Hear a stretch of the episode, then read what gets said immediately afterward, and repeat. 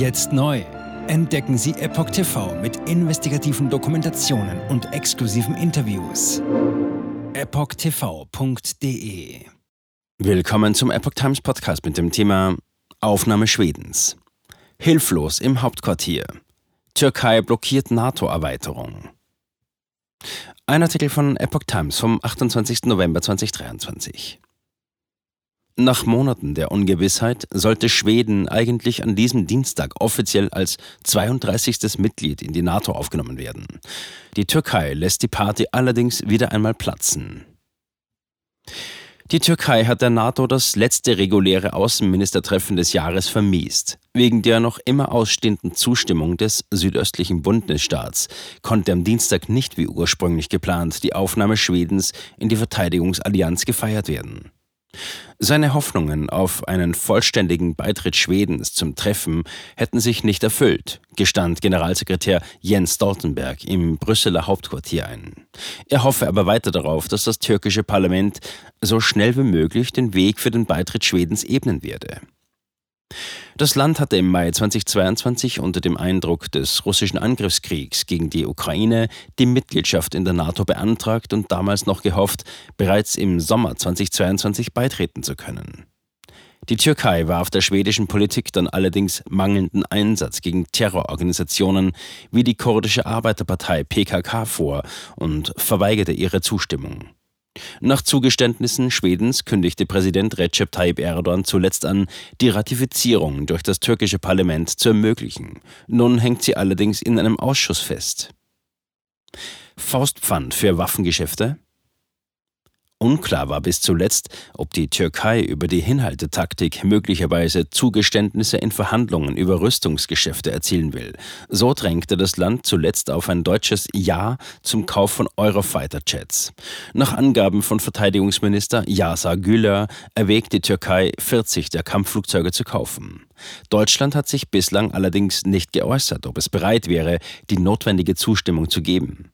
Ein Ja zu dem Rüstungsexport galt zuletzt als unwahrscheinlich, da die Bundesregierung wegen Rechtsstaatsbedenken schon seit Jahren nur noch wenig Rüstungslieferungen an den NATO-Partner Türkei genehmigt. Denkbar ist nach Angaben von Diplomaten auch, dass bei den Verzögerungen Ärger über islamfeindliche Äußerungen aus Schweden eine Rolle spielt. Am Samstag hatte etwa der Vorsitzende der rechten Schwedendemokraten Jimmy Åkesson gefordert, Moscheen abreißen zu lassen, in denen antidemokratische, antischwedische, homophobe oder antisemitische Propaganda verbreitet werde. Außerdem forderte er einen sofortigen Baustopp neuer Moscheen. Die Schwedendemokraten waren bei der schwedischen Parlamentswahl 2022 zweitstärkste Kraft geworden. Seitdem fungieren die Rechtspopulisten als wichtige Unterstützerpartei der schwedischen Minderheitsregierung. Frankreich wird deutlich. Wie es nun weitergehen könnte, blieb ab Dienstag zunächst unklar. Mehrere Mitglieder des Ministertreffens ließen allerdings keine Zweifel an ihrem Ärger über die Verzögerungen erkennen. Dass Schweden Mitglied der gemeinsamen Allianz werde, sei mehr als überfällig, sagte beispielsweise Außenministerin Annalena Baerbock, Grüne. Es gehe dabei auch darum, die NATO vor dem Hintergrund des russischen Angriffskriegs gegen die Ukraine als Sicherheitsbündnis zu verstärken. Noch deutlicher wurde die französische Außenministerin Catherine Colonna, die der Türkei indirekt vorwarf, mit ihrem Kurs Schaden zulasten der NATO in Kauf zu nehmen. Zitat: Es geht hier um die Stärke und Glaubwürdigkeit unseres Bündnisses, warnte sie. Man erwarte von der Türkei und Ungarn, dass sie unverzüglich dem Beitritt Schwedens zum Bündnis zustimmten. Es dürfe kein weiterer Tag verloren gehen.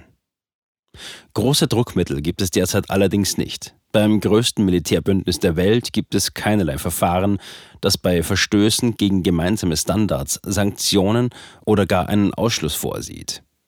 Zudem gilt die Türkei weiter als wichtiger Partner im Kampf gegen den Terrorismus. Jetzt sieben Tage den vollen Zugang zu spannenden Diskussionen wie dieser zur Transgender-Ideologie und ihre Folgen sowie vielen anderen heißen Themen sichern. Darunter auch das preisgekrönte Doku-Drama Gender Transformation, die Impfdoku Die verborgene Krise oder den Enthüllungsfilm Der Schattenstaat über die woke ESG-Agenda, die zu einer schönen neuen Welt der sozialen Gerechtigkeit führen soll. EpochTV.de Transgender. Wird als sehr cool dargestellt durch die Medien, durch TikTok, Reddit, Tumblr, Instagram, Facebook, Twitter, durch ihre Spiele in den Filmen.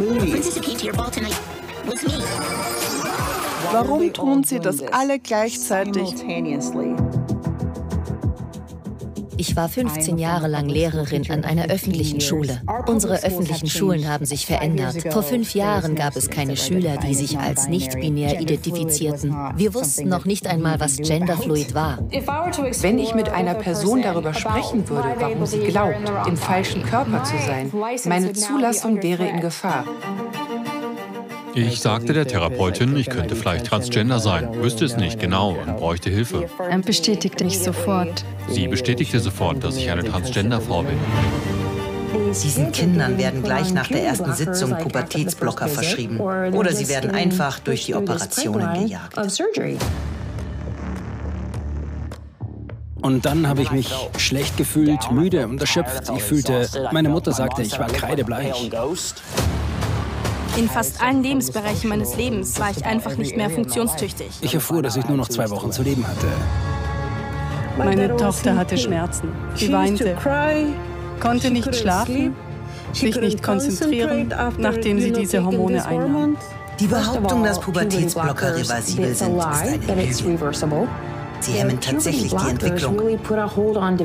Ärzte werden nicht den Mut haben, sich zu äußern. Nur wenige von uns tun es. Denn wenn sie einer sehr großen medizinischen Organisation angehören, wäre ihr Arbeitsplatz in Gefahr. Es ist eine Industrie im Wert von 1,5 Milliarden Dollar allein für chirurgische Eingriffe. Es handelt sich um eine politische Agenda, die umgesetzt wird. Und Kinder sind hier Versuchspersonen. Wenn man in diesem Land nach etwas suchen will, muss man dem Geld folgen denn es wird einem immer die Wahrheit sagen.